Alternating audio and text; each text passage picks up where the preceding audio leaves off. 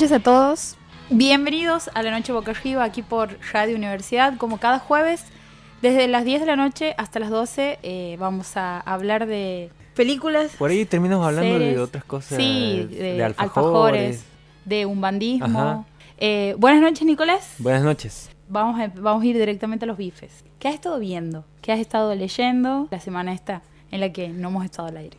¿Qué has estado viendo vos? ¿Vos quieres ir La al...? repregunta. Ajá. Vos lo dices por las historias que acabo de Por- subir por en las Instagram. historias, sí. Y quiero, y quiero justamente eh, saber sobre esa serie en particular porque no he visto.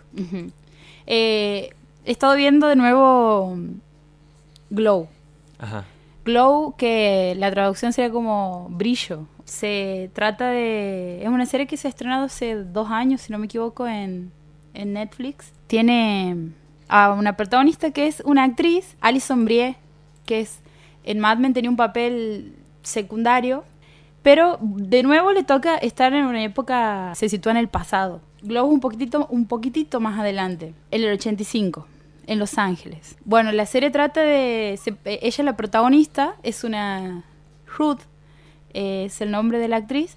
Es una chica que le gusta actuar, le gusta mucho actuar y va a un, ve un día en un cartel, en una audición y va a una audición en donde no se especificaba muy bien qué iban a hacer y ahí entra al lugar, se da con que era en un gimnasio, que había no era para nada lo que se esperaba para una audición teatral y se encuentra con otras mujeres y eh, el director que las llama eh, les comenta de que él tenía la intención de hacer un programa de lucha libre en donde las protagonistas sean mujeres cosa que nunca antes se había hecho. Ella, básicamente, Ruth es un personaje que es rechazado de todas las audiciones, es como una wannabe, en el sentido de que es muy entusiasta. Esa es como la palabra que la define, es entusiasta. Todo el tiempo está así como de buen humor, no importa que le vaya mal. Y básicamente se trata la serie de que ellas eh, transitan como el momento de creación de algo que en ese momento todavía no ni ellas se lo veían venir. Y si bien el hilo de la serie es cómo ellas logran profesionalizar y llevar a cabo y lograr que el público, que tener un espacio en televisión, primero, y segundo, que alguien vaya a verlas, porque además en la lucha libre, una de las características es que si bien es filmado, eh, no es en vivo, digo, sí, sí es filmado con público, porque están las personas en el ring y hay gente a la vuelta. Entonces vos tienes la entrada de espectadores en el show en el momento que se graba y la entrada de y los espectadores que lo ven después a través de la transmisión por, por cable. Bueno, entonces ellas al principio hacían todas las luchas completamente solas. Nadie iba a verlas. Y un plot point, o en realidad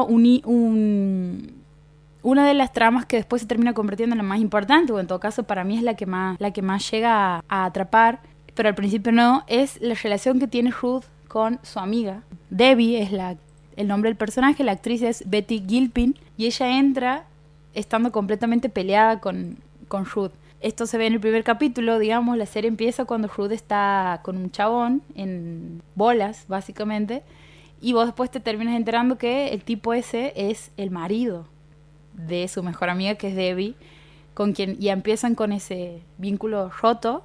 Ella se deja de ver con el tipo este, pero después Debbie se entera, digamos. Se pelean y ella después audiciona para esta lucha libre y empiezan a ser compañeros de trabajo.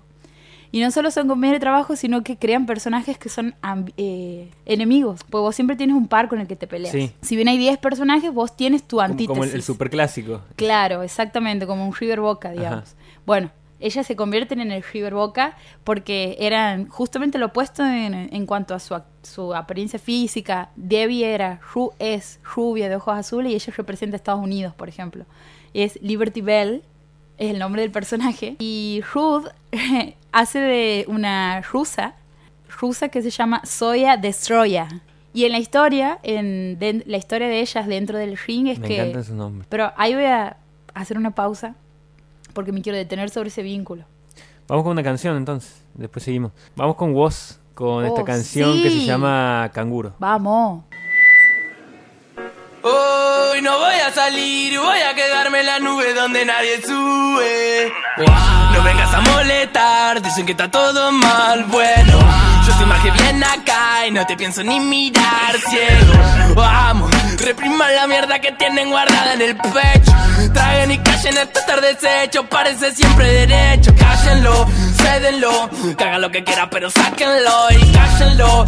Cédenlo, que haga lo que quiera, pero sáquenlo. Ey, háganme caso, o no tienen claro que soy el rey. Háganme caso que soy la ley. Dame mi blister, mi party, yeah.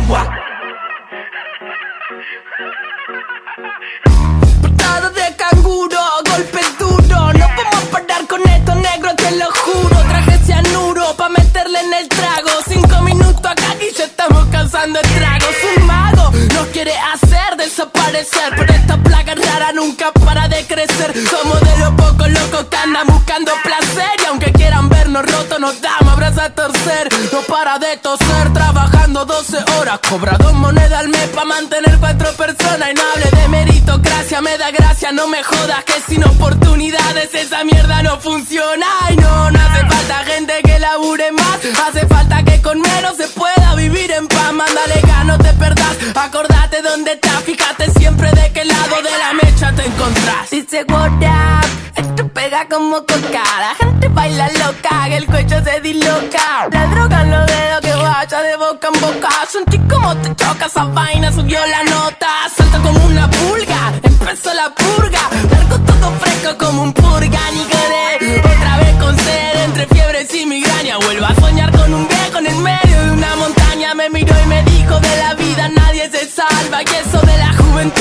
una actitud del alma. Que virtud extraña, ahora me quema las entrañas. Mi mejor conversación la tuve ayer con una araña. No sé qué hora es, ni me interesa. Acá siempre son 4 y 20 y estamos de la cabeza con simpleza. Birra barata y mala en lata, mala planta santa esa.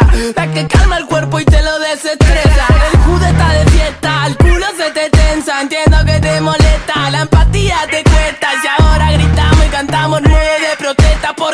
preguntamos bien y nadie nos dio una respuesta. Se creen dueños, salgan del medio. Lo digo en serio, fuera la chuta que meten al barrio, le tira a los pibes y le matan los sueños. Bueno, juego, te de grande el agujero que estamos quitando de nuevo, sacando pa' afuera que son carroñeros, ñero.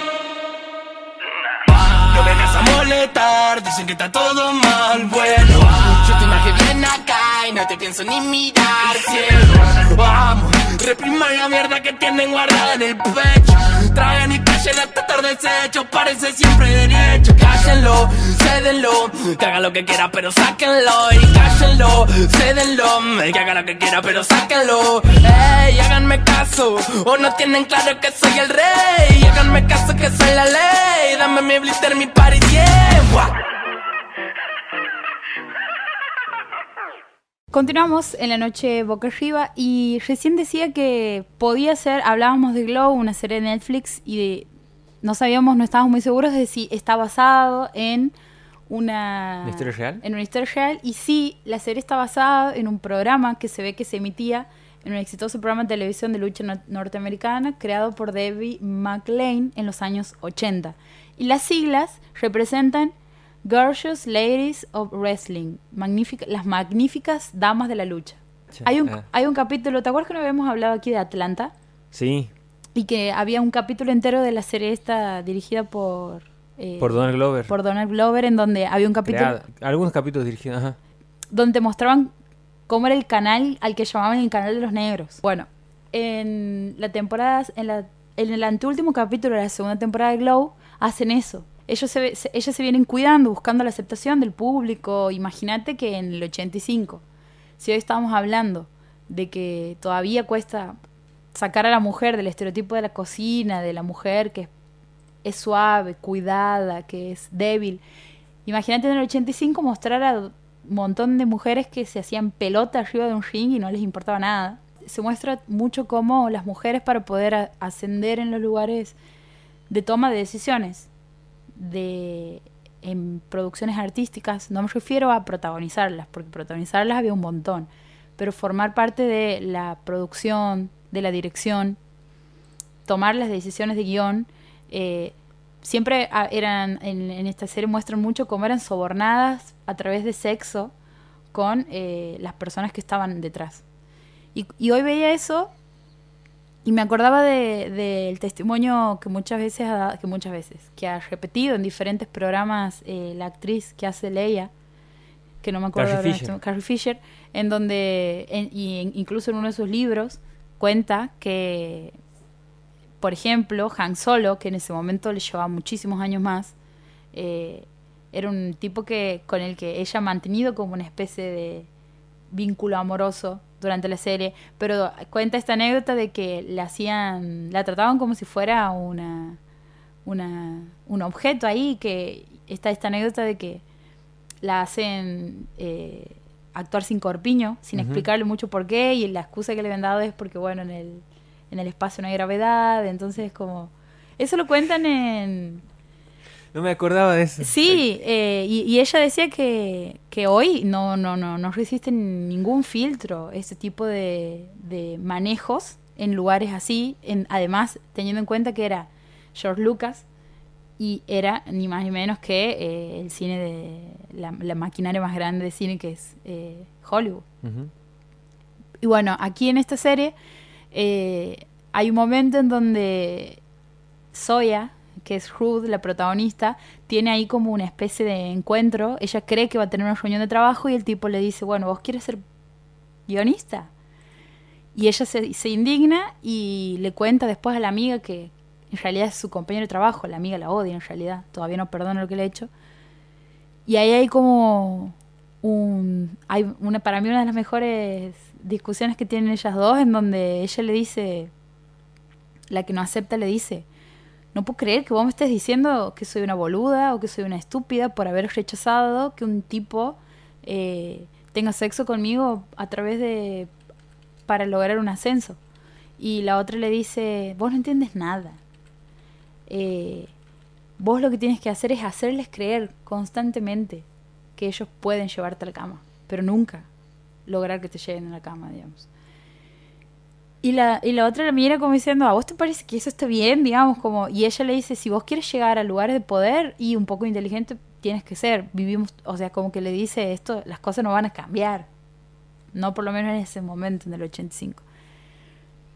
Cuestión que en un momento todo se va al carajo porque a partir de que ella le dice que no a este chabón, la sacan del horario, él se enoja y en manera de venganza con todo el programa la saca del horario central y las pone a las 2 de la mañana. O sea, no le iba a ver nadie. No te ve nadie. Entonces, ellas ya estaban asumiendo que iban a morir, que el programa iba a dejar de emitirse. Entonces dicen, bueno, pero vamos a morir, va- vamos a morirnos, pero vamos a morirnos en nuestros En, nuestra- en términos la nuestra.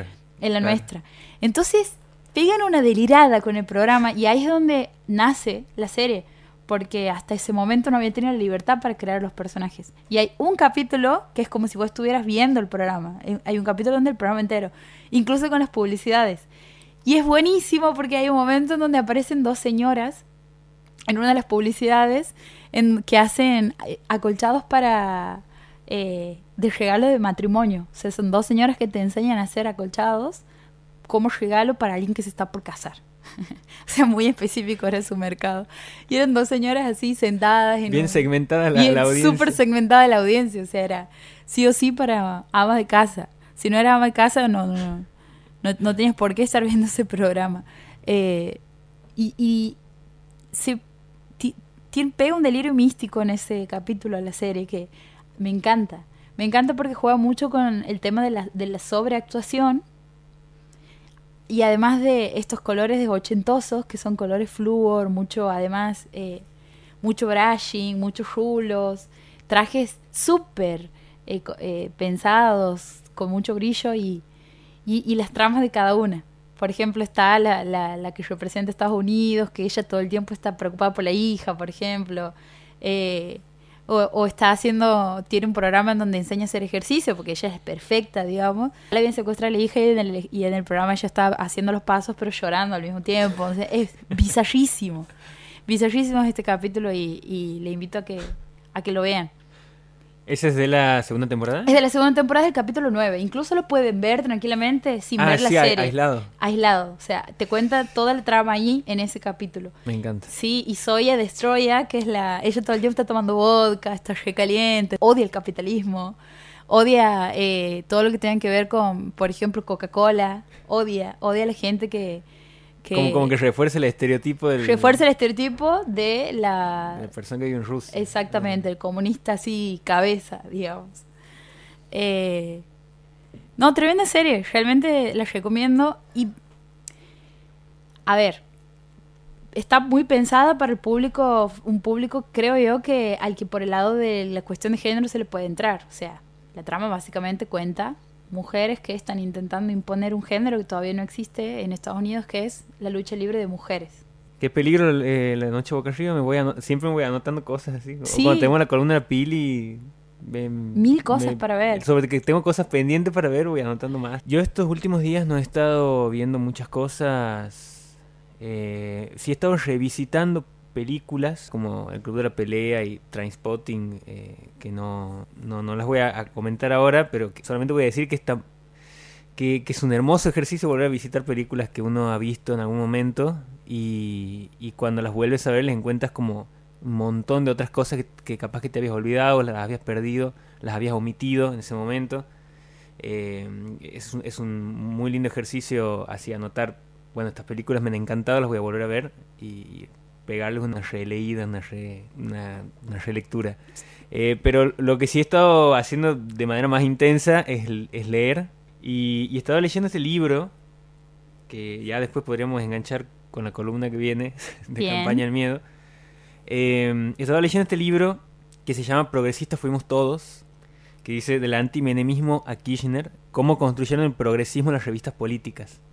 Tremendo. Está muy bueno porque yo me acuerdo que en, mi casa compraba mucho la, revista 21, que la había fundado Jorge Lanata en los 90, fines de los 90, la revista 21 que después se ha convertido en 22 y que, que después se ha convertido en 23 y que siguió hasta el 2015 más o menos esa revista. Eh, la toma aquí como referencia para contar un poco de lo que pasaba en ese momento, eh, la década del menemismo y lo que ha sido los primeros años hasta lo que ha sido el kirchnerismo. Eh, toman como base tres revistas que son la revista Tres Puntos, la revista 21 y la revista TXT, que han sido como eh, donde más se ha concentrado esa concepción del progresismo que había en los 90, que vendría a, ver- a ser como una izquierda medio edulcorada, medio suavizada, eh, eliminando como referencias teóricas o citas de autores como Marx, por ejemplo, y tratando de adaptarse a lo que era ese tiempo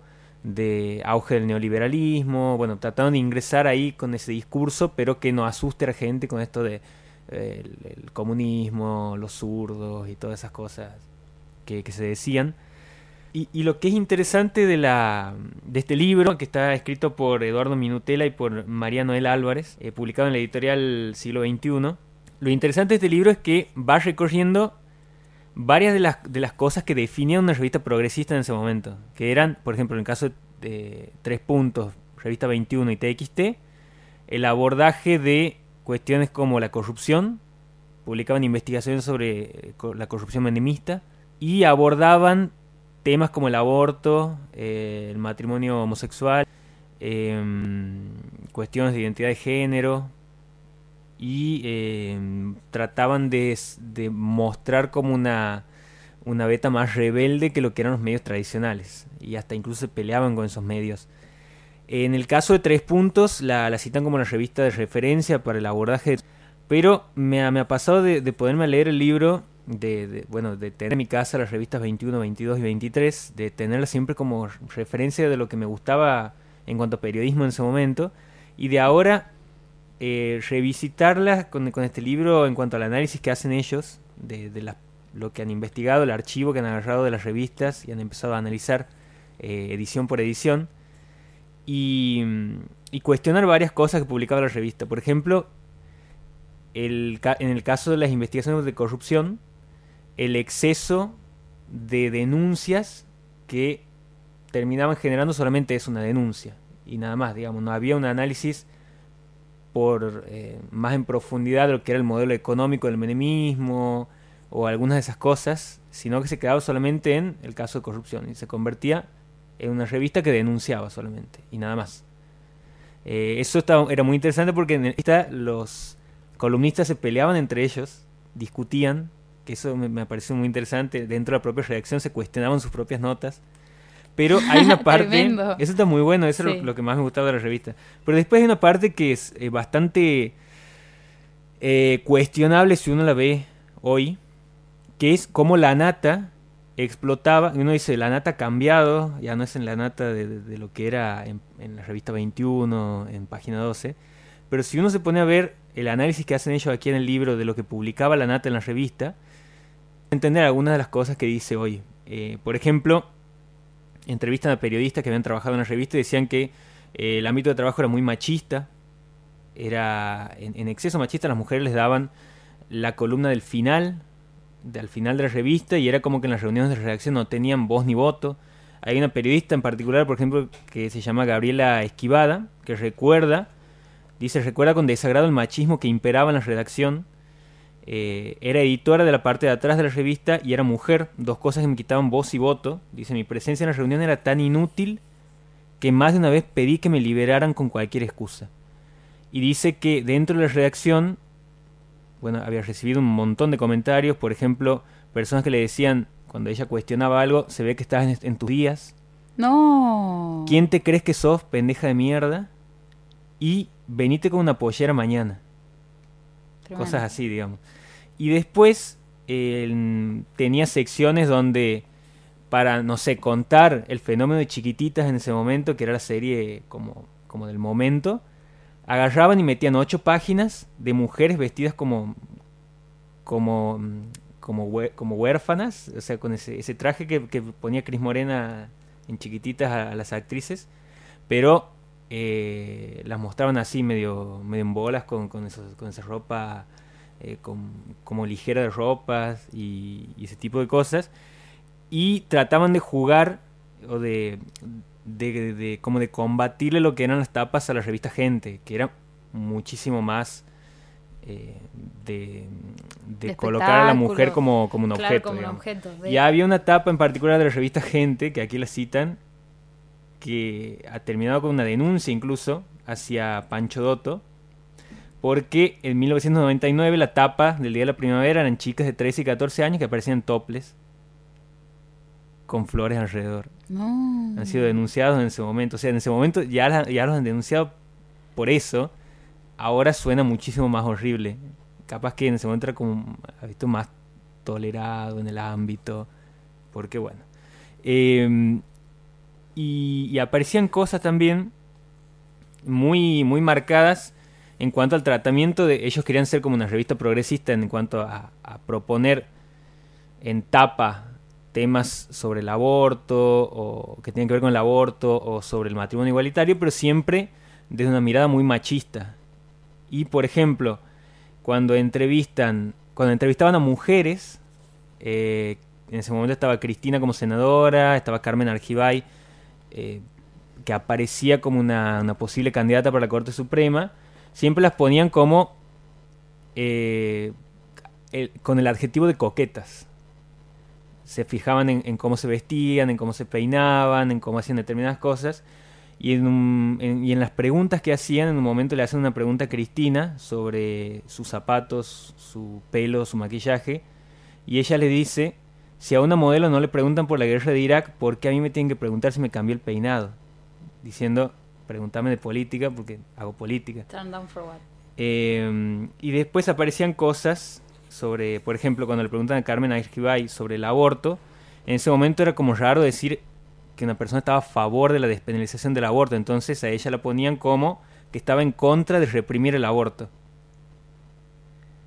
Y ahí eh, le preguntan cuál es su postura frente al aborto y ella le dice en el sentido de si soy abortista y el periodista le dice, bueno, eh, no te lo quería formular de manera tan extrema, creo que nadie es absolutamente abortista. Y ella le contesta, no, nadie es abortista. En primer lugar, yo creo que la mujer tiene la necesidad y el derecho de decidir sobre su propio cuerpo.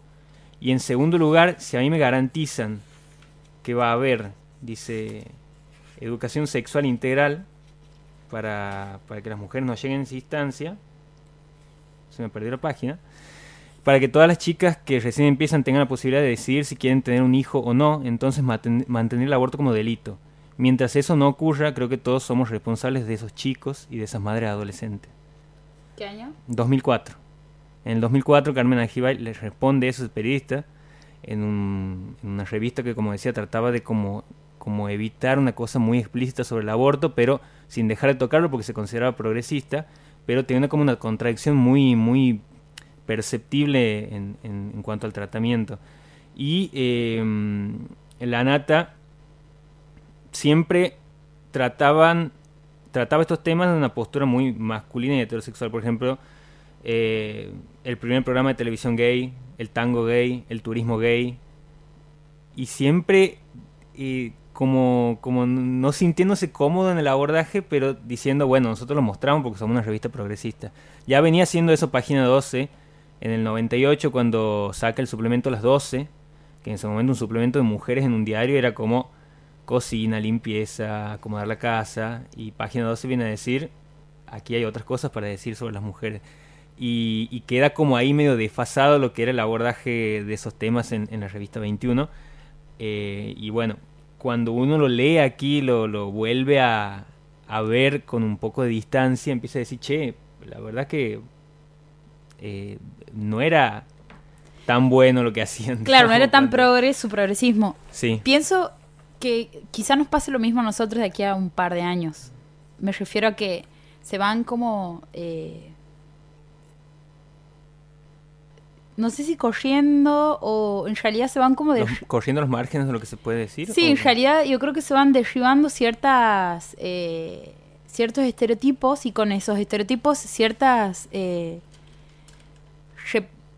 eh, ciertos como límites que te que te que, en realidad hablan de visiones del mundo y con estereotipos me refiero a eh, el, estereotipo de del inmigrante, el estereotipo sobre la mujer, el estereotipo sobre el gay, el estereotipo sobre el pobre, etcétera, etcétera.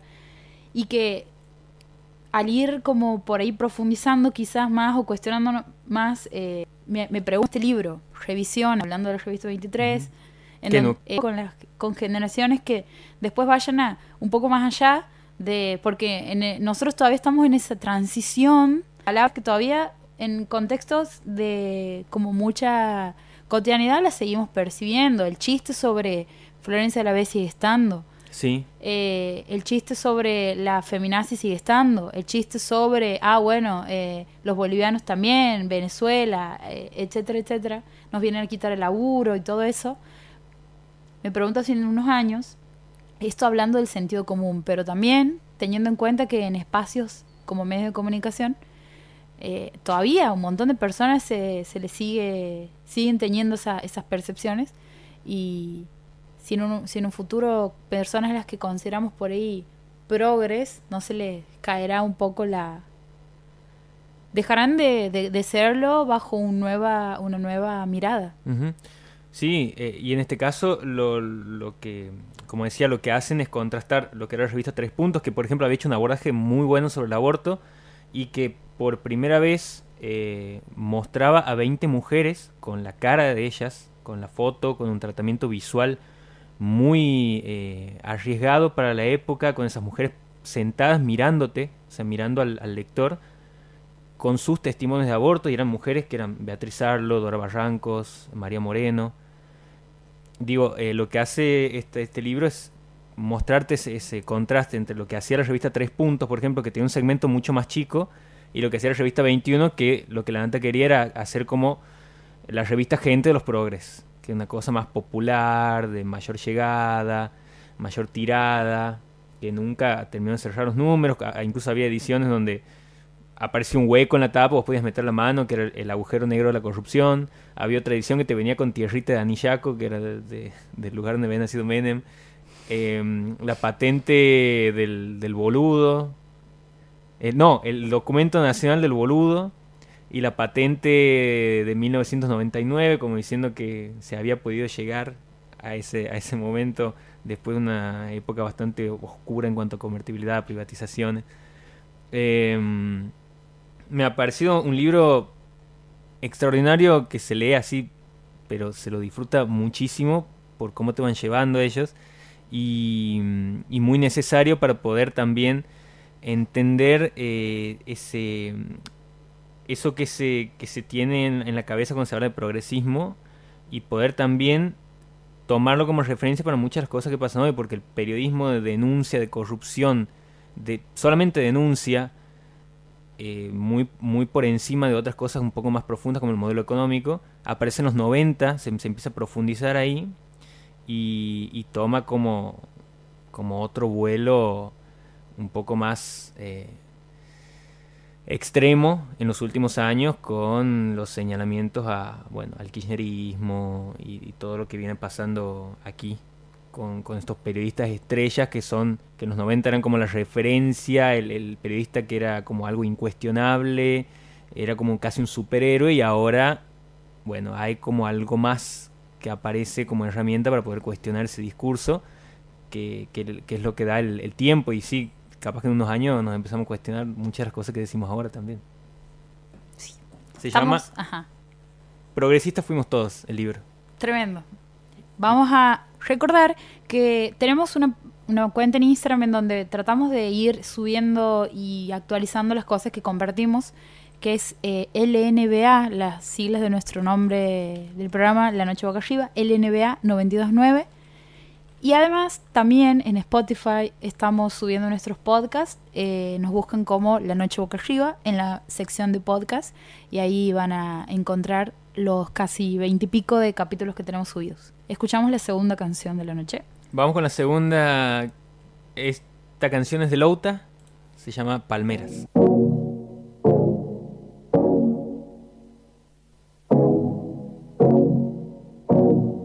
Somos lo que vos quieras que sea. No comemos todas las estrellas. Yo me como todo tu problema. Nos convertimos en dos palmeras. Somos lo que vos quieras que sea. No comemos todas las estrellas. Yo me como todo tu problema. Convertimos en dos palmeras. Bienvenidas las ideas raras, no les tengas miedo, no nos hacen nada, aunque parezcan balas, son solo palabras que si no les creo no la veo. Me mudó el paisaje de tu pelo, con el aire en 15 todo enero. Le dejé las llaves al portero, ya me hice amigo de tu perro. Y zamballón, menta y miel, y el olor de tu piel, como no, voy a ver que ya estoy rejugado, un poquito enamorado, como si hubiese llegado. Ya no me voy a otro lado, quiero besos con helado. Somos lo que vos quieras que sea. No comemos todas las estrellas. Yo me como todo tu problema. Nos convertimos en dos palmeras. Tu piel, tu piel, tu piel, tu piel. Tu, tu, tu, tu piel, tu piel, tu piel. Con tu gusto de helado favorito. Vamos a mirar pajaritos. Vamos a mirar pajaritos, los pajaritos. Dale un poquito de helado a los pajaritos. Ya no me quedo en mi cuarto, ya no me hago el distinto, ya no me hago de mi llanto, ya no me mata mi instinto. Y ahora cuando marde el miedo, le rompo la cara. Yo que antes de nacer, ya pegaba patadas. Somos lo que vos quieras que sea. No comemos todas las estrellas. Yo me como todo tu problema. Convertimos en dos palmeras. Somos lo que vos quieras que sea. No comemos todas las estrellas. Yo me como todo tu problema. Nos convertimos en dos palmeras.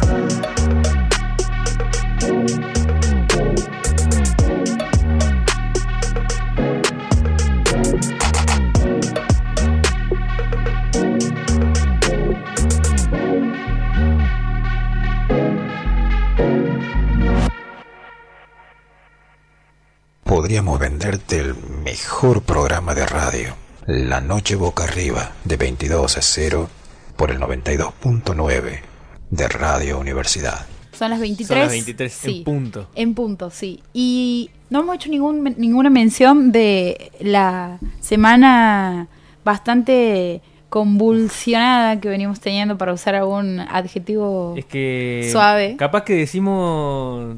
Este fin de semana han sido las pasos y a partir del domingo cada día eh, actualizamos la- las páginas de noticias, F5. prendemos la, la, la televisión y el televisor, prendemos la televisión y mm, todo el tiempo se están, eh, nos estamos desayunando y anoticiando de nuevos cambios. de un- el lunes nuestro presidente ha tenido una, creo, es, recién hablábamos de que hace una conferencia de prensa que va a quedar para la historia.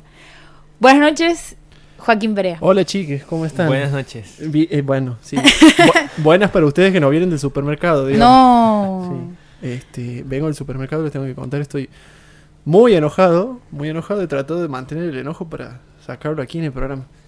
Eh, con lo que decían recién de, de lo convulsionado, siempre en la columna hemos dicho que un día en, en la Argentina parece eh, cinco años de un proceso político en, no sé, un país de En Europa del. Norte, supongamos. En el norte de Europa o no sé, en Australia. Bueno, esta semana en particular es como básicamente eh, un siglo directamente en cualquier país del mundo. Eh, estamos de alguna forma curtidos para... Me parece que, que- que nos vamos poniendo a prueba cada vez más eh, en esto que es el arte de, de sobrevivir en, en este país. Y como ustedes decían, el domingo, el domingo ha sido un pico bastante, bastante fuerte. Para mí ha sido como quizás el día... Ha sido una sorpresa. Sí, sí, en sí. alguna medida. digamos. Sí, totalmente. Eh, a- Nadie se lo esperaba. A modo personal, eh, quizás dentro de mi corta vida eh, participando del proceso electoral como ciudadano, obviamente, eh, quizás ha sido el día más eh, impactante eh, con, con lo que se ha dado, con el hecho de y el lo día que se más peronista que has vivido, El día más decilo. peronista, hermano. Desde el De domingo, temprano nomás ya estaba el sol. Ya estoy pegando. desde el domingo que tengo esto de sacar de adentro toda esta bronca que venimos acumulando hace estos cuatro años de, de, de Qué- ma- de macrismo intransigente y Qué como- como un belleza, ¿no? desahogo. así. un desahogo, un desahogo y un desahogo que encima se termina reflejando, no sé si bien o mal, pero en las personas que eh, nosotros más apuntábamos en estos cuatro años como, como las personas que más defendían este gobierno. Pero bueno, eh, el domingo ha sido un día eh, caótico, primero porque se definían cosas importantísimas, obviamente que es una elección presidencial, se definen cosas importantes, pero para empezar era una primaria abierta, simultánea y obligatoria que acomodaba a los candidatos, a, a diferencia de lo que decía el oficialismo, que las pasos no servían. Eh, sí, en varias provincias. Decían que era una encuesta cara. Una encuesta cara, sí. Eh, después hablemos de las encuestas porque la verdad lo del domingo ha sido bochornoso que ninguna encuestadora a nivel nacional haya vaticinado eh, esa diferencia con por lo menos un margen de dos o tres puntos ninguna. Era una, una elección para definir candidatos en donde sí uno puede terminar definiendo cómo se puede dar la elección en octubre, pero no directamente sentenciarla en octubre Sí.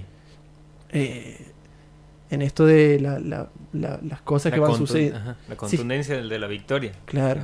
En esto de las cosas que van sucediendo día a día, en donde tienen como personaje principal. eh, se me viene ahí la intro de Alf, Mauricio Magri, presidente.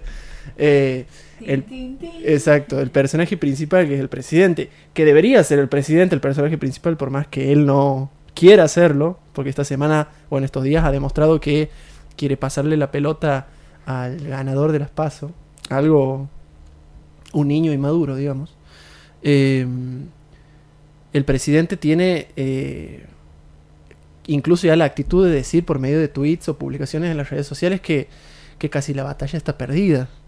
Lo de, lo de ayer con, con ese hilo de dos tweets en donde decía que se había comunicado con Alberto Fernández para poder llevar gobernabilidad hasta diciembre eh, ante una supuesta eh, ante un supuesto cambio de mando. Cuando el macrismo ha aceptado eh, la posibilidad del cambio de mando si no es cuando tiene la certeza de que puede pasar. Evidentemente primero que hay un fallo o una ausencia comunicacional como, como la veníamos conociendo del macrismo aparentemente Durán Barba armó las maletas y se fue a Ecuador. Eh, ha dicho, aquí no vuelvo a ganar. Eh, y incluso se habla de que la estrategia comunicacional la estaría llevando una persona tan querida en este programa como es eh, Lilita Carrió. Eh, lo cual lo hace más bochornoso todavía y más Que de hecho que le iban a sacar muerta de la Casa Rosada. Ajá, con los pies para adelante directamente, una frase muy carismática que, que lleva Muy mucha tranquilidad. Lleva mucha tranquilidad al pueblo. Eh, entrando de lleno en lo que ha sido el proceso del domingo, eh, no- sinceramente todavía no encuentro una explicación eh, que, que me haga sentir todavía eh, seguro de lo que ha pasado el domingo. He quedado en esa, en con ese sentimiento de incredulidad. eh, Los historiadores van a decir horas. que es todavía demasiado pronto para hablar de lo que pasó sí, el domingo. sí, sí, sí. Lo que ha sido hermoso es ver. Yo me he pasado, por ejemplo, después de enterarme de esa victoria, digo, qué hermoso momento para sentarme, comprarme una cerveza y ver TN. He pasado por un kiosco, Totalmente. He comprado una cerveza y me he sentado a ver TN.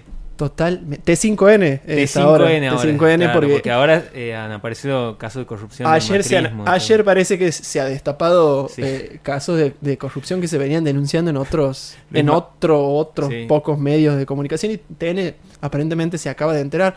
Puede haber Luis habido también. puede haber habido un problema de comunicación, de no que no les ha llegado esa información y bueno, eh, recién ahora la están publicando, es entendible. Eh, sí, Majul, eh, Ma- Majul ha sido como mi objeto predilecto de, de videos de YouTube. Eh, está abandonando, están abandonando el barco eh, personas que han tenido cierta responsabilidad. eh, durante todo este proceso de- del macrismo que, aún continúa, han tenido cierta responsabilidad en, en bueno, por ejemplo, ocultar eh, este tipo de información que tiene que ver con el manejo de, de, de las finanzas por parte del gobierno o el prontuario de los, de los miembros del gobierno y demás. Y Majul es como el, eh, el que encabeza esa lista. Eh, con respecto a lo del domingo, decíamos que las encuestas no, no daban ni por cerca ganador por 15 puntos a Alberto Fernández y No. mucho menos ganador por 18 a Axel No, no, no, claro, lo de Kisilov ha sido Fantástico. demoledor. Fantástico. Leía, leía que, que la, la vieja estrategia de agarrar el auto y visitar la provincia le ha ganado al Big Data, A, le ha la- a la, ganado a la uruguaya. Claro, A la claro, uruguaya. política a la uruguaya, sí, con el mate en la mano. Em, le ha ganado al, al Big Data, le ha ganado a, a, a los medios de comunicación, le ha ganado eh, personalmente a la figura número uno en cuanto a imagen de, de Cambiemos. Sabemos que antes de las elecciones, dos semanas antes, la imagen de Macri era casi eh, difícil de ver, era como cuando se ha presentado Esteban Bullrich para para el legislador de la, de la provincia de Buenos Aires y en la boleta estaba Vidal. O sea, había personas que iban a votar y preguntaban, me está faltando la boleta de, de Vidal, porque pensaban que ella era la candidata. Bueno, lo mismo ha pasado con, con estas elecciones nacionales en donde Vidal era la, la que mayor imagen positiva eh, llevaba en, en, en las encuestas del gobierno. Eh, Era como la continuidad del macrismo, en- o sea, como la, la figurita que iba la más sólida, digamos, en alguna Sí. medida, sí, Pues eh, según lo que decían algunos periodistas. Sí, eh, digamos que Macri podi- o- o hubiese podido sentenciarse como ganador de, de- en su segundo mandato si la imagen positiva de él eh, se hubiese mantenido alta como la, como la que era en el 2015, pero hace tiempo que Vidal es la que más imagen positiva reúne y algunos hablan de que ha habido un problema en cuanto a no doblar las, las candidaturas en, en- lo que era Buenos Aires y, y la nacional. Pero ahora la realidad es que los candidatos ya están estipulados, que ha habido 15% de diferencia. Eh, Alberto Fernández mismo, al parecer, aceptaba como máxima diferencia unos 6, 7 puntos. Y te podrás imaginar que cuando ha visto 15, eh, ni siquiera él lo puede, lo puede haber creído. Está el video incluso. Claro, claro, claro. Está el sí, video sí. en donde está ahí en el momento en el que él se anoticia de también. Y se emociona y, y- y siento que la emoción de él tiene que ver con el hecho de verse muy probablemente en el sillón presidencial a partir de diciembre. Eh, volviendo al tema de esto de la, del frenesí de vivir en la Argentina día a día, más en época electoral, cada dos años tenemos este, este esta, esta realidad agitada. Eh, el lunes, decía Paula recién, hemos tenido la conferencia de prensa en donde, y, este era el concepto que quería traer, el hecho de este ciclo del, del duelo, en donde primero es la, es la bronca, es el, enojo, en donde eh, Macri sale a decir en cadena nacional que la culpa de que los mercados hayan, hayan abierto con el dólar a más de 65 mangos, casi 70 mangos, es culpa de los votantes que han elegido a Alberto Fernández como, como candidato a... Esto es lo que pasa cuando votan. Esto es lo que pasa cuando votas. eh, cuando votan Al sí. populismo. Claro.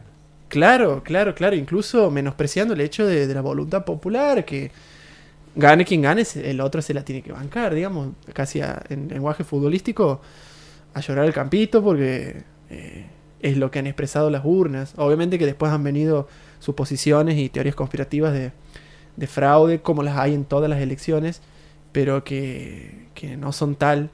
Te podrás imaginar que con un 15% de diferencia, básicamente tienes que cometer fraude en casi Sí, es imposible. tres cuartos del país, más o menos. Eh, el primero, el- la bronca, como te decía, del lunes.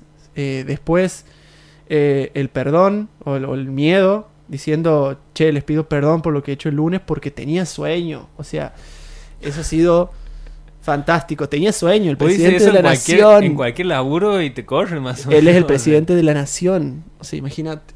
Eh, el segundo paso ha sido eso, lo de la. lo de pedir perdón, lo del temor, y ahora es la resignación. El hecho de decir, bueno, lo voy a llamar o mandarle un mensaje, que aparentemente lo que le he hecho a, a Alberto Fernández, ni siquiera se, se habría dignado a llamar por teléfono. Eh, la resignación de decirle a Alberto Fernández, bueno, mira, escucha, acepto que ha sido el ganador por 15 puntos, ¿qué hago?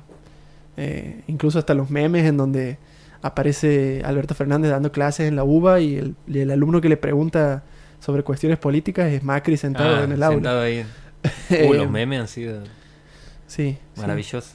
Sí, sí, sí. Eh, entonces ha pasado de eso, del enojo, de la, del pedido de disculpas a la resignación, eh, como un proceso, creo que un proceso de duelo eh, tipo, de un, de un personaje que nunca ha perdido una elección, eso es, es importante destacar, nunca habían perdido, como, como el PRO, nunca había perdido una elección, ni en la ciudad de Buenos Aires, en donde ha estado ocho años gobernando, y hace cuatro que está Rodríguez Larreta.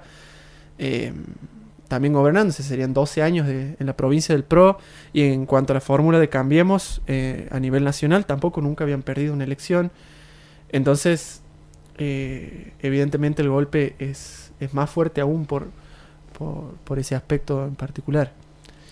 Se da como una situación medio eh, extraña también porque si bien Alberto Fernández como que ha obtenido una distancia muy amplia, ha pasado el 45%, está cerca del, del 50%, ya prácticamente, digo, es muy difícil que puedan Mm. sumar muchos votos y, y llegar ahí. Había cadenas y todo en WhatsApp diciendo cómo se podía llegar a esa cantidad de votos sumando Expert Centurión.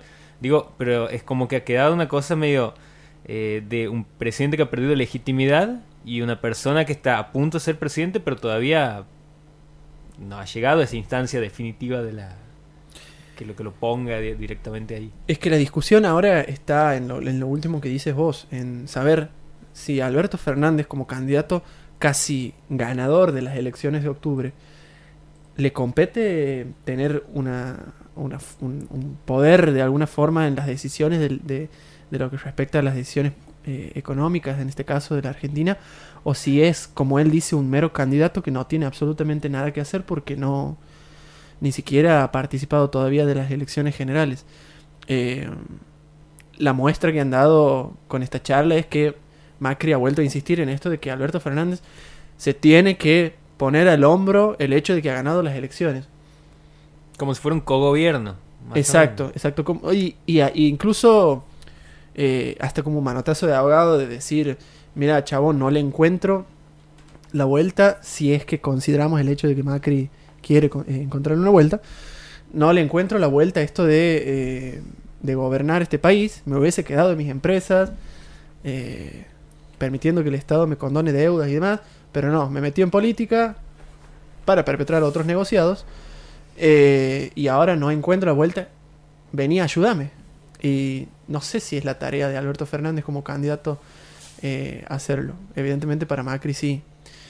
Eh, A mí me pareció que tenía mucha cintura él ayer en la conferencia de prensa, de decir, desde antes igual de, de esperar, bueno, yo estoy, si, si necesitan ayuda, Macri me puede llamar, digamos, no él ir a buscar, a proponer esa ayuda, porque también ahí es como que empieza, eh, pero ¿qué ayuda? O sea, que, quieres proponer una transición? ¿Qué, ¿Cuál es tu propuesta si ni siquiera te han elegido todavía? Era un país en donde incluso existe esta idea de que el peronismo voltea gobiernos. Claro, Imagínate el, imagínate el hecho de que Alberto Fernández diga, che, Cinco horas de Mauricio- Leuco. Leuco que, que, ojo que Leuco sigue firme junto al pueblo, eh, es, es uno de los que no abandona a Corea del Sobre, Este- Eh, se mantiene ahí firme, firme, este firme. es Rodolfo Walsh y Alfredo Leuco. está de Vasco, Y, Leu- y Leucocito Y abajo está, Leucocito está bien que, que no puede abandonar el rito familiar. Sí, el changuito. el, cha- el Cuídate, changuito. changuito. Cuídate, changuito. Eh, Propongo que antes de continuar, sí. escuchemos a la Rosalía haciendo esta canción eh, que se llama Maldi. Creo que es Maldición, pero vamos a volver. Maldición, sí.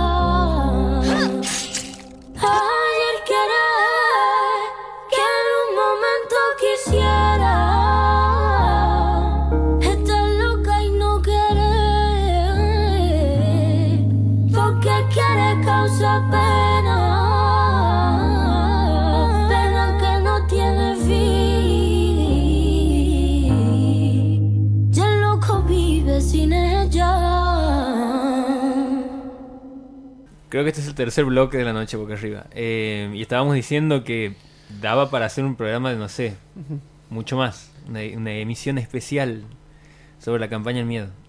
Sí, de la sí. columna de campaña del miedo. Sí, tenemos para hablar cinco horas y justamente para enganchar un poco de lo que seguíamos conversando. eh, recién con vos, Nico, hablábamos de, de- Y ahí bajó el tono, parece que me he sacado todo lo que tenía. me he sacado todo lo que tenía adentro. Ya me ha pasado, me he olvidado de lo que he ido al supermercado y todo. Eh, estábamos hablando de el último bastión del PRO. El último bastión del PRO, si tenemos en cuenta de que las elecciones de octubre parecerían estar eh, condenadas a una victoria de- del frente de todos. El último bastión del PRO es eh, la ciudad más pro de la Argentina, que es eh, más Donde ha amarilla nacido el pro. donde ha nacido el PRO, donde como decíamos recién, han ganado siempre las elecciones desde que se han postulado. Eh, eh, que es Cava, que es la ciudad autónoma de Buenos Aires, en donde, como decíamos, hace ocho años gobierna Macri, ha gobernado Macri la, ciudad autónoma desde el 2007, si no me equivoco, que es cuando Ibarra deja el gobierno por, por el escándalo de Cromañón.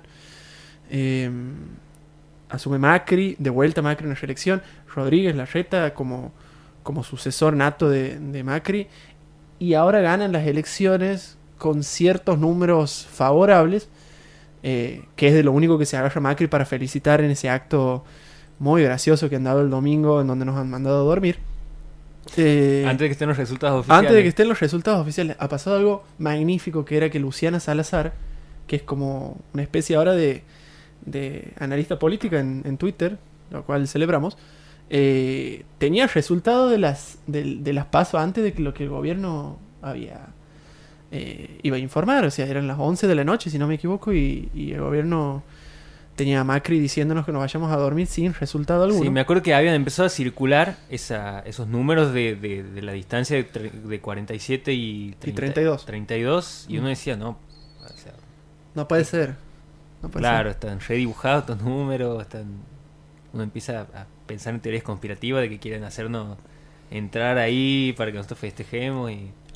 Sí, sí, sí, siempre la incredulidad lleva a, a cre- a crear estas teorías conspirativas. Eh, en la provincia de Buenos Aires gana, gana la reta con, con un porcentaje que ahora en este momento no, no me acuerdo. un 50 porcent- y, 50 y pico es. Justo he entrado a leer lo mismo porque no, no estaba muy convencida de 50 y pico y la AMEN es el 36%. Bueno, supongamos un 40, un 14. No, no era 15. 50 y... Creo que él tiene que llegar a los 50 para no ir al balotaje. Eso me pasa por entrar a, la- a, la- a los links de Clarín. Mm, Claro. En la ciudad de Buenos Aires, si vos llegas al 50, no, llegas, no vas al balotaje. Aquí dice, sería, en las pasos de este domingo sacó el 50,56% de los votos claro, igual positivos. las pasos, digamos.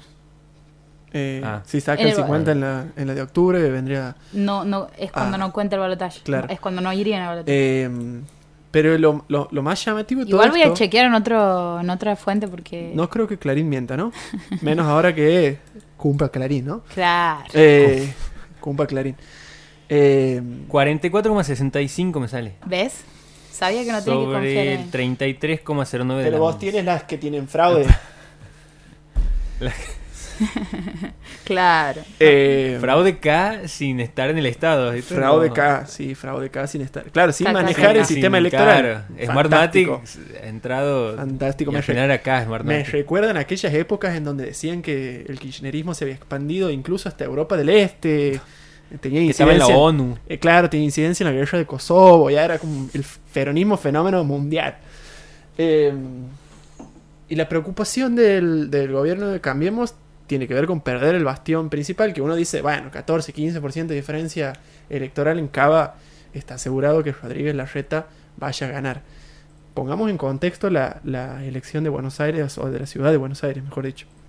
Cuando pierdes la provincia, categóricamente con 18 puntos de diferencia, cuando pierdes en la nación con 15% de diferencia entre el candidato principal del oficialismo y el archienemigo que es el kirchnerismo, hay alguna duda en el votante, me imagino, por más particular que sea el votante de, de, la ciudad autónoma de Buenos Aires, en esto de qué vamos a hacer, vamos a acompañar al, al candidato de Cambiemos, siendo que vamos a quedar solos en el plano, en el plano nacional sabiendo que la ciudad de Buenos Aires genera su propio ingreso, pero también depende de la provincia, también depende de la nación, eh, se generan ciertas dudas. Seguramente para octubre la, la- brecha se acorta mucho. Lamens tiene todavía margen para hacer campaña. Es una persona con bastante imagen positiva, siendo que es eh, una persona que comienza, en- que se suele dar en personas que comienzan en la carrera política. Eh, y está ese, ese miedo latente de perder el último bastión y ahí directamente consideraríamos a Cambiemos como oficialmente difunto, me parece, sin ser catastróficos, eh, sin hacer futurología en, en un país que hemos dicho que eh, tiene un- una rutina bastante agitada, parecería como que Cambiemos se queda con todo a quedarse con nada. Claro, de haber metido el batacazo ese en el 2015 de ciudad, provincia, nación, de que era la primera vez en la historia que pasaba eso, Mm. de que eh, un gobierno nacional, el mismo signo político que un gobierno de provincia de Buenos Mm. Aires, si, si me acuerdo bien, eh, a, a- estar prácticamente a, a unos meses de, de estar ahí peleando por el segundo lugar, digamos. Claro. Tratar de acortar la distancia como, como una buena elección. Pensar en eso para no para que no sea tan catastrófica la la, derrota, La caída, la claro, caída. para que no, no es lo mismo caer de un por lo primer menos el caso de Vidal ese es el- eso está pasando digamos. eso es lo que dice ella Para adentro Eh, he escuchado que invitaban, obviamente, como todos los programas, a las, a las redes sociales del- de, de la noche boca arriba. Y el, el bello flyer que han subido, los bellos flyers que han subido hoy de, de la campaña del miedo son de una serie de fotografías que no me acuerdo, lamentablemente, el fotógrafo que Nacho Yuchark Bien, de eh, la cooperativa La Vaca Exactamente, exactamente. Eh, saca unas fotos impresionantes de, de los rostros de Cambiemos post elecciones que están, bueno, justamente con los ojos cerrados mirando para abajo. La cara de Pichetto, de lo cual ya no es agradable generalmente. Eh, el domingo era como, hermano, ¿cómo hago para votarte con esa cara, con esa tristeza en el alma? Sí, la cara del lunes de escuchándolo a Macri hablar, Pero eh, ojo que el presidente tenía sueño. no había dormido. estaba bien. triste Estaba triste y con sueño. Es como un bebé, digamos. Afectado. Triste y con sueño. Afectadísimo. afectada.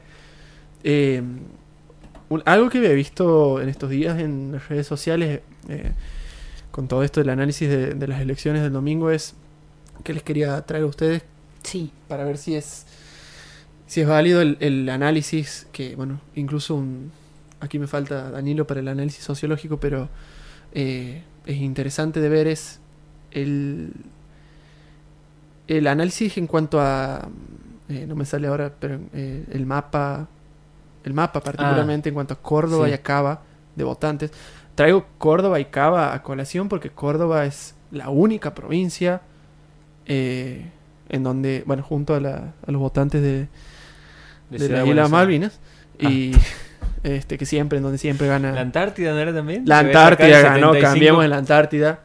eh, quinto el kirchnerismo ¿no? quinto el la kirchnerismo, es un fenómeno a tener en cuenta de los 20 habitantes de la Antártida. Eh, qué bar. Eh, el, hecho de traer el, eh, colección Córdoba y Cava son porque son los dos lugares en donde Cambiemos ha ganado. Y había una comparación entre dos mapas que tenían que ver con, por ejemplo, en Córdoba, lo que es la producción sojera. Y al costado, eh, la distribución de votos de Cambiemos y de Frente de Todos con respecto a estos, a estos lugares en donde se, hace- se, se- se realiza la producción de soja en la provincia de Córdoba. Como es de esperarse, en donde se, se desarrolla la, producción de soja en, en Córdoba, es donde ha ganado mayor cantidad de votos eh, Cambiemos, y por el contrario, en donde se, se encuentran sectores no tan rurales, es el Frente de Todos el que gana. En Buenos Aires no hay producción de soja, en la ciudad autónoma de Buenos Aires, pero sí se mide con respecto a lo que es el precio del terreno en la ciudad autónoma de Buenos Aires. Obviamente que, por ejemplo, en Puerto Madero, cambiemos de donde más votos o, o el mayor porcentaje saca. eh, en zonas de donde el, donde el metro cuadrado es el más caro incluso de la Argentina. Lo que nos da la pauta de que evidentemente hay un electorado bastante fragmentado y que tiene que ver con un poder adquisitivo o con un interés en cuanto a su poder adquisitivo provisto por medidas que tienen que ver con este gobierno. Si el sojero está desesperado por votar a Macri porque evidentemente hay un gobierno que eh, los ha beneficiado en estos, en estos cuatro años. Eh, sí. No, eh, seguías con el... No, que, quería citar una... mm, He estado, he estado leyendo varias cosas que se han publicado en esta semana, no sé, eh, Mario Weinfeld, Carlos Pañi... Carlos Pañi, Carlos que Pañi estaba criticando. publicando- Que estaba publicando unos análisis que vos dices, Eh, no es Carlos Payne. ¿qué es esto? Tiene un último La Nación párrafo. 12. Tiene un último párrafo en, en- en la última. Ya lo da por derrotado directamente. Que lo da por muerto Macri. Sí. Sí, y es, y es Carlos Pañi, en, en. La Nación. Es la nación, sí. Eh, y había una muy eh, simple de María Esperanza Casullo, porque Pañi es como que también te, te mete esas cosas de vinculaciones de nombres con cosas, eh, charlas de pasillo Sí, y sí. todo lo que él va sacando. eh, supongo que por bueno, por lo que lo han terminado procesando por espionaje después. Básicamente, sí. Pero eh, había, había una nota de María Esperanza Casullo también en La Nación que eh, mencionaba como tres principios que a ella le parecían importantes para hablar de la derrota de Cambiemos el, el Mm. domingo. Uno decía que era eh, la economía, bueno, básicamente, porque el macrismo sí tenía en cuenta esto de que había que... se- eh, como que tener un discurso, bueno, ellos terminan ganando en el 2015 centrándose en un discurso de vivir mejor, o sea, Mm. de dejar todo lo que ya estaba, pero mira, vos puedes vivir mejor, o sea, esto, esto puede ser mucho más. Mm. Eh, ese discurso finalmente no, no termina estando en ningún lado. El, el- Lo la contrapuesta del voto bolsillo, digamos. Claro. Después menciona mm, el, el tema de, de la unidad del peronismo. Porque ellos en alguna medida han, apostado a una fractura del peronismo, a, a tener un peronismo medio dividido en estas elecciones, cuando se termina uniendo, se termina corroborando una, una tesis que la pone María Esperanza Casulla aquí, de que cuando el peronismo estaba explotado en un archipiélago, dice, en el Mm. 2013, 2015, 2017, pierde las elecciones y en 2011 y ahora las gana con unos números bastante importantes. Y después lo último era que nosotros tenemos un sistema presidencialista donde en general cuando uno entra al cuarto oscuro hace una, como un repaso de la figura del presidente, como una cosa medio retrospectiva. Por eso también se explica el voto de Macri que termina arrastrando a, a Vidal en alguna medida. Eso como para ponerlo en cuanto a, a algunos puntos. Sí. Presidencialista en el sentido de que es por ahí es casi la única figura en la que pones en la boleta y no, no, no tienes, no sos consciente del resto de los nombres, como que está muy enfocado solamente en una persona. Sí, sí, sí, yo creo que, que te Sí, refieres al hecho yo de creo que lo, lo relaciona al, sistema parlamentario de algunos lugares de, de en, donde, Europa. en donde no existe una figura central que es Claro. la que uno deposita el decir Como que- Alberto como Fernández que- va a hacer tal cosa o Claro. Mauricio Macri va a hacer tal cosa. Eh, Como que el primer ministro llega por una coalición allá y Sí. hay como una facultad del parlamento de poder mm, sacarlo si no, no está cumpliendo con... Por ejemplo, Macri ahora, con esta pérdida de legitimidad, estaría fuera si fuera un sistema parlamentarista, aquí en Argentina. sí, sí, sí, sí. Sí, en otro sistema en donde quizá hay primer ministro, presidente y demás. Eh, lo que decías de la unidad del peronismo me ha hecho recordar eh, y, y quería traerlo a colación como un como un acto de, de- analizar algo magnífico que, que engloba a la figura de eh, la representante política o la figura política número uno de nuestro país, que es Cristina Fernández. Eh, con Paula eh, recordábamos también el hecho del día del anuncio de Cristina de apartarse de la, de la carrera presidencial y ponerse como vicepresidenta con un personaje como Alberto Fernández. En ese momento eh, nos acordábamos una de... persona que no tiene ni siquiera territorio. no, para... lo hemos tratado incluso, claro, no tiene territorio, pero lo hemos tratado incluso aquí en otros episodios de, de la campaña del miedo, el hecho de que Alberto Fernández incluso era una persona crítica del gobierno, de Cristina más particularmente, era un bastión de Néstor, pero a partir de la 125, en el 2009, era- ha, ha empezado a ser crítico del gobierno, crítico de Kisilov, que es al primero que abraza incluso en, la, en estas elecciones, eh, como símbolo de unidad también. Eh, destacar el- el, eh, la maniobra de Cristina de decir la única forma que tenemos de ganar es eh, haciendo lo que, lo que no hemos podido hacer en nuestro último mandato, que es aglutinar a una cierta porción del- de la oposición. Está bien, no puedes aglutinar a Esper en, este momen- en ese momento, no puedes aglutinar a Gómez Centurión o a Biondini, pero sí podías aglutinar a un Massa, podías aglutinar a una Donda, a un Pino Solanas, eh, aglutinar incluso el candidato a presidente, que era una persona que hasta el año pasado era una figura política que no veíamos en la tele, que estaba eh, oculta ahí, que no estaba teniendo un- una participación activa en- en la democracia nacional. Y pega un salto y dice, voy a agarrar y voy a poner a Alberto Fernández como presidente y patea el tablero completamente. Y hoy le damos la razón. Es obvio que también nos manejamos por resultados. Si hubiese perdido por 5 puntos o ganado por 1, estaríamos analizando, ¿era lo correcto haber puesto a Alberto Fernández como Claro. presidente de la nación?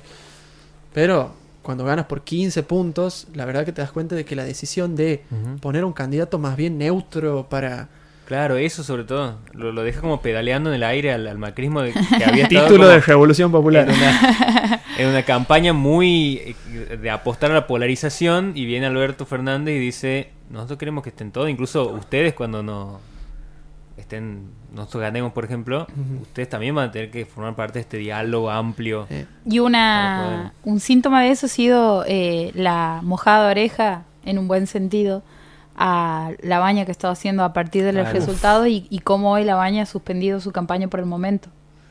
Sí, Hoy. todos los, igualmente todos los candidatos deben, por, por ley, en cierta forma, eh, salir de la veda, porque se da un tiempo de descanso hasta dentro de un tiempo en donde se vuelva de vuelta al ruedo y a vivir esos días agitados de la veda electoral para las elecciones de octubre. Es cierto lo que dices vos de que Alberto Fernández parece que no descansa en ese sentido. Y el primer mensaje que da es, ¿cómo no me gustaría que Albert, que, perdón, que, Que la baña Roberto Labaña Sea sea, mi ministro. ministro. de Economía? Eh, un tipo que se ve tercero, que ha tenido 8% de los votos, que no sé qué tanto le, que también le caerá al consenso federal 8% de los votos.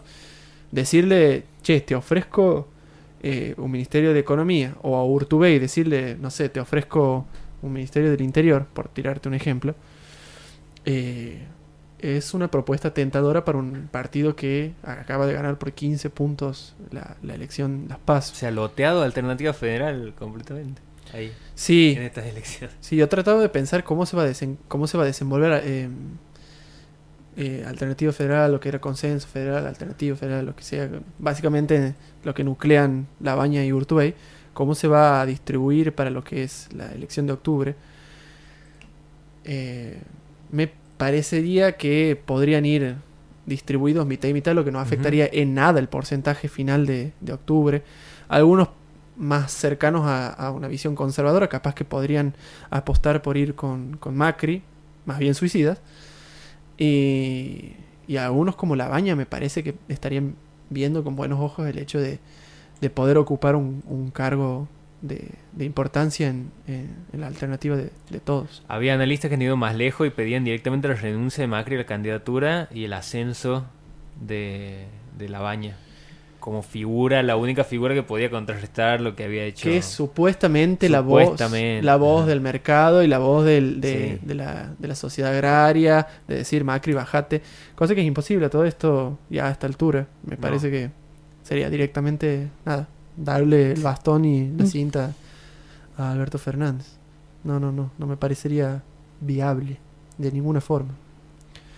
Eh, otro, otro punto en particular ha sido eh, el hecho de la, de la figura de los, de los candidatos. eh, los candidatos Twitter, vamos a decirle de alguna forma. Los candidatos Twitter que ha sido eh, José Luis Esper, Gómez Centurión, Nico del Caño y su, y su trap. Había, había gente que lo iba a votar por el, Por el- lo conoció por el trap, por el trap. básicamente. Y está bien, Está es bueno, una estrategia comunicacional sí. válida. Eh, pero eh, volvamos a la realidad. Hay más votos en blanco que los que ha obtenido Nico del Caño en las PAS. O sea, eh, bueno.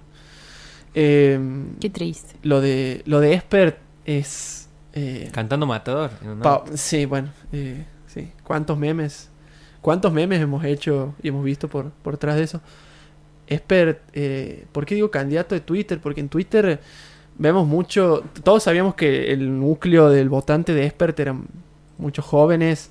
Eso El voto pubertario. el voto pubertario. Si no lo quería decir porque. De, Así de que despectivo, chicos de pero- menos de 22 años, 20, Sí. que iban ahí. Esper.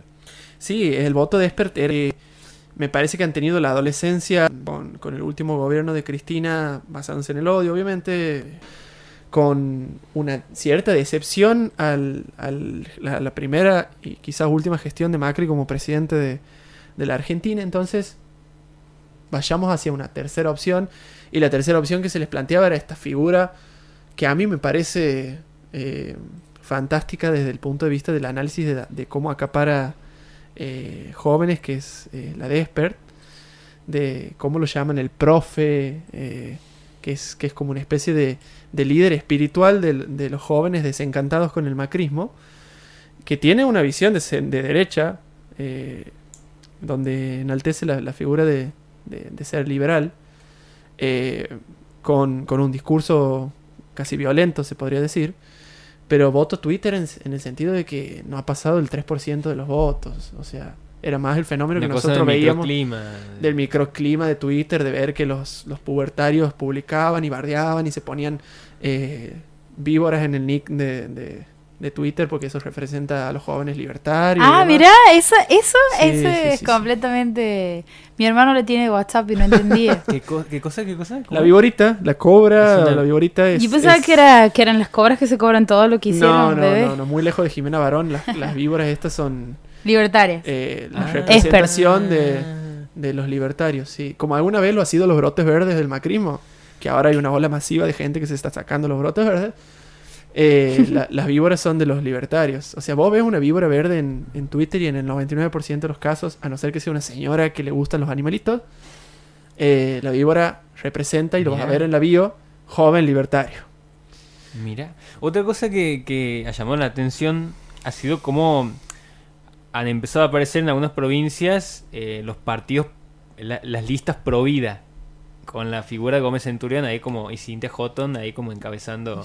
Joto, Eh, he visto gente, he visto contactos en mi Facebook que son personas latinoamericanistas, anticapitalistas, fans de Atilio Borón, eh, en- eh, simpatizantes con el kirchnerismo, votar a Gómez Centurión por ser provida, porque también era una persona que era provida, por Eh, ejemplo. Estoy descolocado. y es como... no Vos sé, decís... no sé. No, no, no me, me has No, no, no, descolocado. a mí- a me no- no descolocado completamente. eh, Sí, sí tenía la imagen del conservador. Eh, Claro, vos dices, una persona conservadora, ahí lo vota a Gómez Centurión. Sí. Pero cuando te aparecen votantes así, vos dices. Ahí está la identidad provida eh, súper explotada a más no poder, digamos. Eh, yo quiero decirles que como ciudadano responsable que soy, Eh, me he tomado el trabajo de ir y buscar propuestas de los candidatos, más allá de que, bueno, uno tenía casi decidida, ¿no? Eh, su, postura, pero eh, me he tomado el trabajo de ir a buscar alternativas de los distintos candidatos y vaya sorpresa ir a ver las propuestas de Gómez Centurión. Eh, vaya sorpresa, no encuentra nada directamente. O sea, la única propuesta es impedir que se eh, apruebe en el Congreso la interrupción legal del embarazo. Preguntame una propuesta económica de Gómez Centurión, no tiene absolutamente ninguna. Incluso eh, Amalia Granata ganando una banca en Santa Fe, le han preguntado qué opina sobre la política económica que quiere llevar a cabo Perotti, que es el ganador en Santa Fe, y sorprendentemente ella ha contestado que no se mete en esos temas. Eh, una persona que acaba de ocupar una banca, que va a ocupar una banca, no se, no se compenetra en temas económicos, bueno, va. Eh, básicamente está solamente para ponerse el, el pañuelo, pañuelo. celeste y decir no se va a aprobar el eh, viva la familia y todas las cosas que sabemos que dicen la gente pro vida. Así que así, eso, ese es el resumen que quería hacer de los candidatos de Twitter. Qué importante con esto de Centurión y de, le- de que no les va, no necesitaba proponer algo más eh, en la medida en la que su voto cantado, entre Mm. comillas, era el voto de los pro vida, de los antiderechos en realidad. Qué importante es en la construcción de las alian de en realidad las fuerzas políticas, la construcción del enemigo. Porque ahí en ese caso, sin la sin eh, el protagonismo que ha adquirido los movimientos feministas en, en estos últimos años y con, e- y con ello en Argentina la lucha por el aborto legal, seguro y gratuito, sin eso no hubiese existido un personaje como Centurión candidateándose año 2019 con su única propuesta de cuidar la familia, eh, las dos, que sabemos que no existe.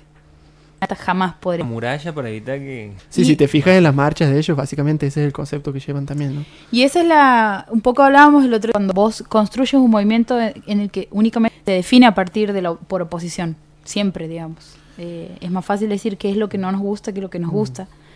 Pero cuando hablamos de esquemas políticos, eh, llama mucho la atención en, eh, en, lo, en estas boletas y en los candidatos. eh, y por ejemplo, en todo lo que ha sido Cambiemos, de cómo básicamente su discurso tenía que ver con eh, lo mal que habían hecho todo el gobierno anterior, el gobierno de Cristina, y concentrarse en eso, es decir, apuntar a ese odio, a ese enemigo, eh, ha sido lo que ha hecho que, que ganen. Es como es el, el- el voto del, del- el voto por oposición, lo mismo que con Centurión, digamos. No sé qué va a proponer este tipo, pero mientras estas feminazis no obtengan lo que buscan, que porque son unas asesinas, votando, yendo. Y lo mismo con Macri. El tema es que, un poco le decía a Joaquín el otro día que esa diferencia entre el voto por convicción y el voto por eh, confrontación, si se quiere, digamos. Como para usar dos palabras similares. Sí, la figura del anti también. Gracias por haber venido a mi charla TEDx. La pueden encontrar en Spotify. La Noche Boca Arriba, en Spotify, pestaña de podcast. No busquen en el. No busquen en la sección de. del buscador de música común La Noche Boca Arriba porque no les va a aparecer. Vayan a podcast y de ahí van a escuchar todo esto. No, no vamos a hacer un corte porque estamos a punto de. llegando a los últimos minutos. Es tu momento. Sí, sí, quería eh, aprovechar. eh, Tiempo. ¿A quién le quieres mandar saludos? porque, Dale. sí, hola mamá. Eh, Llegué. no, sí, estoy bien. Y voy a estar mejor. Yeah. No solamente quería traer a, a la columna el hecho de, de las elecciones, que obviamente es importante y nos ha acaparado casi todo. Pero los últimos 10 minutos quería aprovechar para traerles eh, algo que, que les va a gustar. 5 minutos, sí, me A está ver. marcando aquí. Este, que es eh, un documental en Netflix que mm, se llama Al filo de la democracia. No sé si han podido divisarlo. eh, Me ha en- en parecido, sí, en títulos. algún momento la. ¿Es sobre Brasil? ¿Era? Sí. Exactamente. No lo he visto, pero. Eh, interesantísimo documental. Eh, bello en, lo, en cuanto a la imagen. Eh, narra la, la historia de una joven que. Bueno, joven.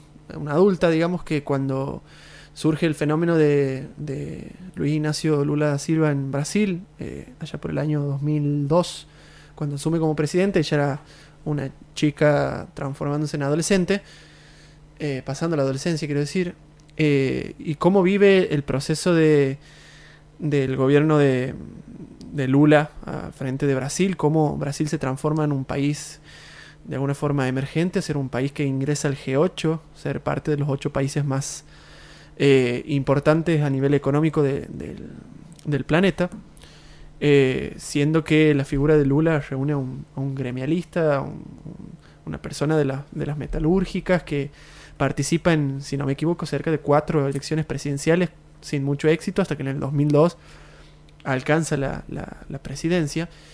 Eh, la- el documental se plantea la pregunta de ¿realmente la democracia es tal o no es tan solo una... Es como un mensaje un tanto desesperanzador o una pregunta un tanto desesperanzadora. El hecho de decir la democracia existe tal como la, como la definimos o no es solamente un, una cuestión utópica, algo que, que se disfruta de forma efímera y, en determinado momento nos damos cuenta de que es algo insostenible. Particularmente por eh, lo que es el gobierno de Lula, el el- la relación que tiene el partido de Lula, que es el Partido de los Trabajadores, con otro partido conservador al cual Lula seduce en las elecciones de 2002 para poder llegar a la, a la presidencia. Y cómo ese partido conservador, que después se ve personificado en, la, en Michel Temer, que es el vicepresidente de Dilma Rousseff, que termina eh, siendo presidente de forma ilegítima del país, eh, cómo termina traicionando de alguna forma a, Lula eh, en su mandato y cuando asume Dilma Rousseff, la figura de Dilma como esta, eh, esta activista de, de- que ha participado en el último golpe militar de, de Brasil, siendo torturada, cuenta sobre sus torturas, y el documental en sí tiene imágenes inéditas del día a día de Lula y de Dilma al frente del gobierno, eh, lo cual lo hace más interesante todavía, lo muestra esto que hablábamos de la figura humana de los, de los políticos, los muestra de esa forma, los muestra en, la, eh, en el Palacio de Gobierno, en sus casas, hablando acerca de, del juez Moró, que es el que lleva a cabo eh, una especie de bonadío brasileño que lleva a cabo el- eh, la propuesta de impeachment contra Dilma Rousseff. interesantísimo el documental. eh, obviamente que habla también del impeachment. Llama poderosamente la atención el sistema precario de, del Congreso de, Brasil y el sistema precario de la justicia de Brasil. Básicamente se basa en una acusación y si, y si ellos determinan que la acusación tiene un quórum en, en- lo que es el Congreso, directamente te destituyen y listo. No hay un proceso judicial mucho más serio que podríamos encontrar, por ejemplo, aquí en Argentina, en donde hay distintas etapas y se tienen que demostrar cosas. Bueno, eh, Lula está preso por un, un departamento, básicamente. Y Dilma la, la destituyen en un impeachment que, que hace agua por todos lados. Y este documental se, se, se plantea esa pregunta de si la democracia realmente existe o es algo efímero, eh, más que nada en el contexto de Brasil y de todo esto. Esto es el paso de la noche boca arriba por Radio Universidad, porque nos vamos a estar volviendo en las 10 de la noche. Vamos a encontrarnos entonces, como decía, el próximo jueves. Esto ha sido todo por hoy. Chao.